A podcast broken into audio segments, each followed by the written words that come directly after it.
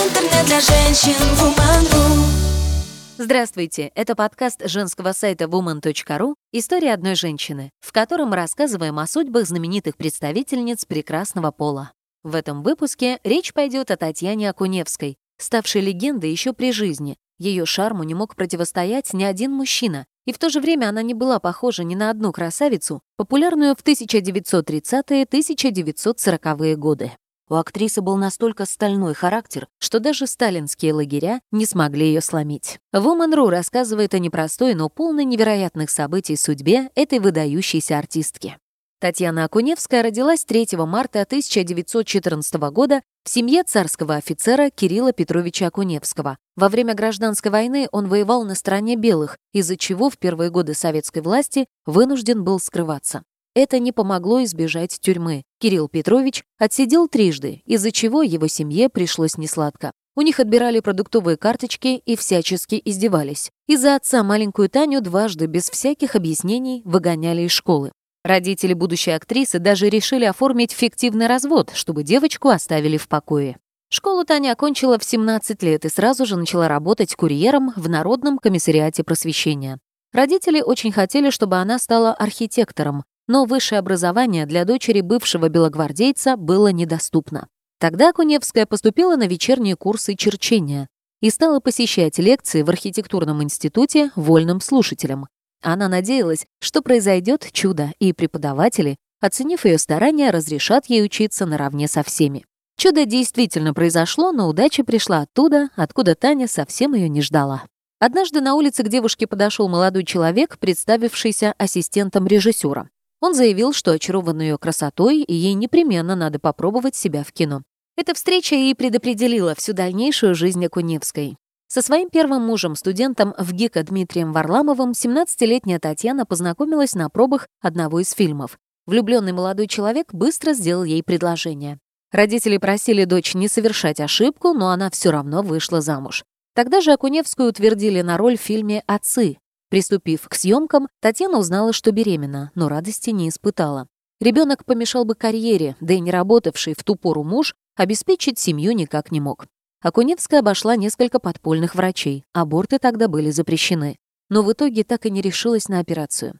Режиссер расторгнул с актрисой контракт, и в ее жизни началась затяжная черная полоса. Дмитрий быстро превратился из нежного и внимательного юноши в домашнего тирана. Все чаще он поднимал руку на красавицу-жену. Избивать ее он не перестал и после того, как в 1933 году в семье родилась дочь Инга.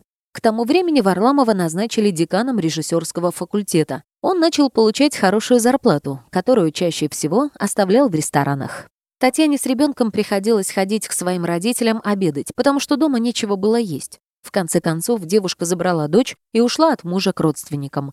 Молодую маму угнетало иждивенческое положение и отсутствие работы.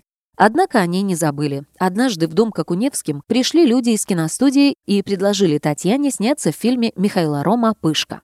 После этой работы артистка попала в поле зрения других режиссеров. Она без особых проблем получила главную роль в кинокомедии Александра Зархи и Иосифа Хейфица «Горячие денечки».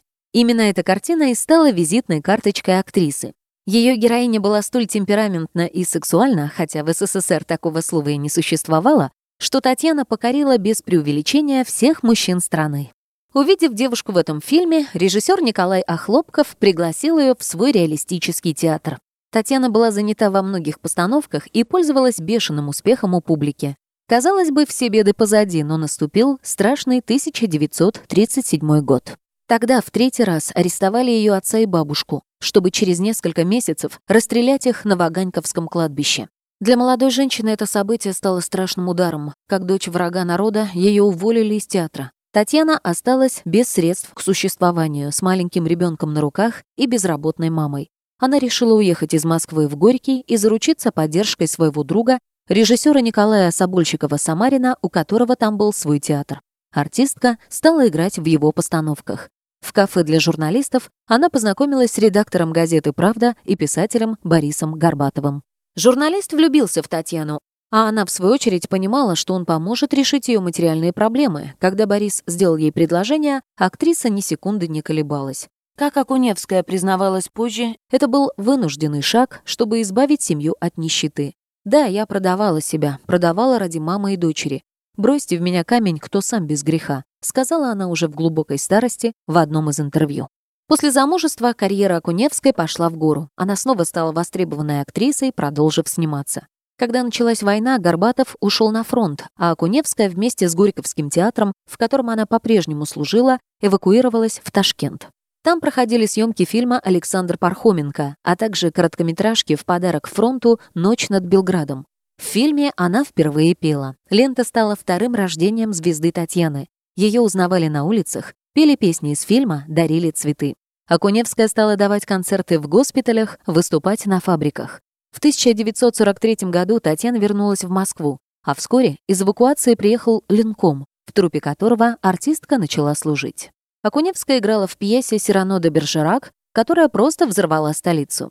После каждого выхода актрисы на сцену ей аплодировали стоя и дарили десятки букетов. Татьяна продолжала сниматься в кино и выступать с концертами, на которых пела старинные романсы.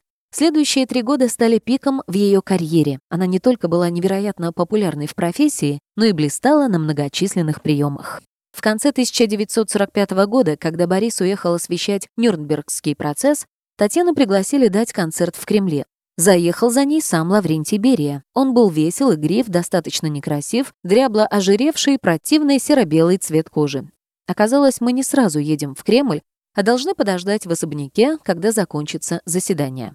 Входим. Полковник исчез. Накрытый стол, на котором есть все, что только может прийти в голову. Я сжалась, сказала, что перед концертом не ем. Он начал есть, некрасиво, жадно, руками. Пьет вино, пьянеет, говорит пошлые комплименты. Вспоминала позже Акуневская в своих мемуарах «Татьянин день». В три часа ночи Бери объявил, что концерт отменили. Он обнял меня за талию и стал подталкивать к двери. И противно, сопя в ухо, тихо сказал, что поздно, что надо немного отдохнуть, что потом он меня отвезет домой. И все, провал, поведала актриса. Она рассказала об изнасиловании мужу, но Борис ничего не мог сделать против главы НКВД. Меж тем, в те годы еще один мужчина добивался благосклонности актрисы. Маршал Югославии Иосип Брос Тито. В 1946 году Акуневской предложили отправиться в заграничное турне, которое проходило в пяти странах, в том числе и в Югославии. В то время там показывали фильм «Ночь над Белградом». Брос Тито в ее честь организовал целый прием и предложил знаменитости навсегда остаться в Хорватской республике. Маршал даже пообещал построить для нее киностудию. Татьяна с легкостью могла бежать, но вернулась на родину. Следующая встреча советской кинозвезды и политика состоялась в Москве во время официального визита Тито в СССР. Влюбившийся по уши маршал вновь уговаривал актрису уехать с ним, но она ответила твердым отказом. Иосип уехал, но продолжил присылать Акуневской огромные корзины редких черных роз на каждый ее спектакль. Потом случился роман с послом Югославии в СССР Владу Поповичем, Муж артистки прекрасно знал о ее изменах, а затем расположение красавицы добивался министр госбезопасности Советского Союза Виктор Абакумов. Во время одного из приемов он попытался ее поцеловать, но она ответила ему пощечиной. Тогда, правда, Татьяна не знала, кем в реальности был этот человек, а вот он запомнил тот случай. Пометуя о трагедии, случившейся с отцом и бабушкой, она всегда относилась к власти с нескрываемой враждебностью. Даже Сталина она могла спокойно при всех назвать восточным деспотом. 13 ноября 1948 года Акуневскую арестовали по статье «Измена Родине в мирное время». Якобы она хотела бежать за границу, когда была там. Во время ареста никакого ордера ей предъявлено не было. Актрисе показали только короткую записку. «Вы подлежите аресту, Абакумов». А за что сидели Зоя Федорова и многие другие прекрасные женщины? За встречи с иностранцами прежде всего, да еще за язычок. Акуневская сама прекрасно понимала, что ее арестуют. Знала, за ней установлена слежка, но независимый характер не позволял маме относиться серьезно даже к таким неприятностям. После смерти матери вспоминала Инга. Уже на Лубянке у нее спросили, не помните, кому вы дали пощечину? Актриса ответила отрицательно, на что получила ответ. Так ли? А надо знать, кому давать пощечины, и тем более помнить об этом. Ей припомнили и связь с югославским послом, а еще заявили, что якобы Татьяна, будучи за границей, заявила во всеуслышание, что все коммунисты лживые и бесчестные люди. 13 месяцев ее держали в одиночной камере, где постоянно допрашивали и избивали. «Уносят мои вещи», камера захлопнулась. В могильной тишине слышу какой-то тихий однотонный звук, как будто мотор рефрижератора, стены покрываются изморозью. Я в холодильнике. Писала о том времени в своих мемуарах Акуневская. Актриса не собиралась признаваться в том, чего не делала, однако следователь уговорил ее подписать бумаги. «Умная, умная, а дура. Надо подписывать, нечего из себя корчить Зою Космедемьянскую. Не таких козявок, как ты, ломаем, маршалов ломаем. Какая разница, говорила ты что-нибудь или не говорила? Здоровье надо сберечь, дура. Подписывай. И скорее в лагерь, на воздух. Там можно выжить. Татьяна все подписала и получила срок 10 лет. В лагерях ГУЛАГа актриса провела 6 лет из 10. Во время своего заключения она не раз была на грани голодной смерти и чуть не погибла от гнойного плеврита. Борис Горбатов, чтобы не последовать за женой, официально отрекся от нее, однако помог Инге поступить в институт. Он женился на актрисе театра сатиры Нине Архиповой, а через несколько лет умер от инсульта. Даже в этих страшных местах Татьяна продолжала очаровывать мужчин. Более того, именно в лагере она встретила любовь в своей жизни, мужчину по имени Алексей. В лагере, где не взглянуть, не дотронуться нельзя, ничего, и в первый же момент между нами что-то прошло, как ток от высокого напряжения. Он тайком передавал мне свои стихи, и только однажды нас вели на концерт, зима, и вдруг повалил снег. Такой крупный, хлопьями, какой увидишь только в Большом театре, как в сказке. И сразу конвой «Стой, стрелять будем!» делилась с читателями своих мемуаров Татьяна. Перед глазами снежная пелена, руки своей не видно, я стою, он рядом. И вдруг так спокойно его мягкие губы слышу. Слышу такое нежное объятие, это длилось, по-моему, несколько лет, не меньше. Мы застыли, все исчезло. Если бы мы даже голые на снегу стояли, мы бы этого не заметили. И, конечно, попали бы в карцер. Приятельница артистки, увидев, что снег начинает редеть, просунула между их лицами руку. В нашей любви был один единственный поцелуй, который я, если бы прожила 300 лет, никогда не смогла бы забыть. Он остался в моей душе, сердце, теле. Один единственный поцелуй, вспоминала Акуневская. Все эти годы Татьяна не переставала надеяться, что сможет спастись. Она неоднократно писала прошение Сталину, но вождь был непреклонен. Лишь после его смерти Акуневская попала под амнистию и вышла на свободу. С Алексеем артистка больше никогда не виделась. Он умер от туберкулеза. После освобождения стараниями зятя, супруга, дочери, Татьяна получила собственную квартиру. Ее восстановили в должности в Ленкоме и снова стали снимать в кино. К сожалению, главных ролей ей уже не доставалось, и вскоре из театра ее уволили. Она сыграла небольшие роли в «Звезде пленительного счастья», «Возвращении резидента» и «Конце операции «Резидент», «Странной истории доктора Джекила и мистера Хайда» и ряде других картин в период с 1950-х до 1980-х. После увольнения из театра она стала артисткой Госконцерта и Москонцерта и начала гастролировать по стране с песнями, объездив почти весь СССР. Еще она начала писать мемуары, которые назвала «Татьянин день». После распада страны она стала чаще появляться на телеэкранах. Одной из последних ролей заслуженной артистки РСФСР стала роль бабушки героини Ренаты Литвиновой в сериале «Граница. Таежный роман». С Ренатой у Татьяны были теплые отношения. Режиссер восхищалась артисткой и сняла ее в своем документальном фильме «Нет смерти для меня».